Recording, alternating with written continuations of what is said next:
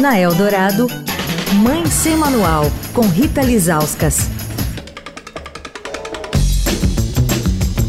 Oi, gente, mais semanal de volta. Essa semana falando sobre dislexia com a fonoaudióloga Juliana Borges, presidente do Instituto ABCD, uma organização social que se dedica a melhorar a vida de brasileiros com dislexia.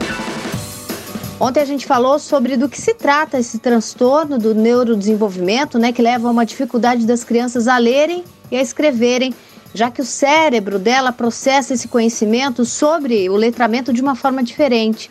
Juliana, hoje eu queria te perguntar sobre a importância do diagnóstico precoce. É muito comum até hoje a gente receber famílias que vêm para o diagnóstico da criança e aí o pai ou a mãe acaba fazendo um diagnóstico tardio, porque eles tiveram essa dificuldade e nunca foram identificados durante a fase escolar. Porque o que acontece é que, como a pessoa que tem dislexia ela tem uma inteligência preservada, muitas vezes, quando as características são leves, ela consegue levar a escolaridade até usando um termo mais aos trancos e barrancos, sabe? Ela vai indo, vai indo e consegue ler.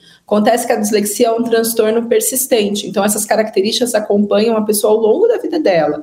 E aí, muitas vezes, o que acontecia antes é que essas crianças eram entendidas como crianças que não foram feitas para aprender a ler e escrever, que deveriam seguir em profissões que não dependessem da leitura e da escrita, em ofícios que elas pudessem ter uma vida financeiramente ativa, mas que não precisasse ler e escrever. Então, a gente tinha muito isso, sabe? As crianças elas eram colocadas de lado e não se acreditava que era possível desenvolver o potencial da leitura e da escrita.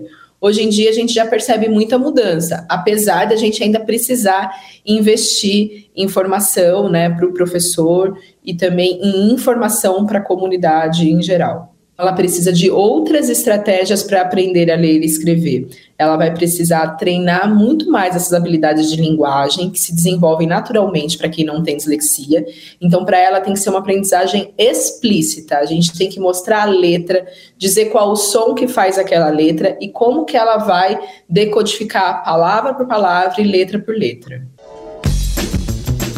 Quer falar com a coluna? Escreve para mãe sem manual, estadão.com. Rita Lisauskas para a Rádio Eldorado, a rádio dos melhores ouvintes. Você ouviu Mãe Sem Manual, com Rita Lisauskas.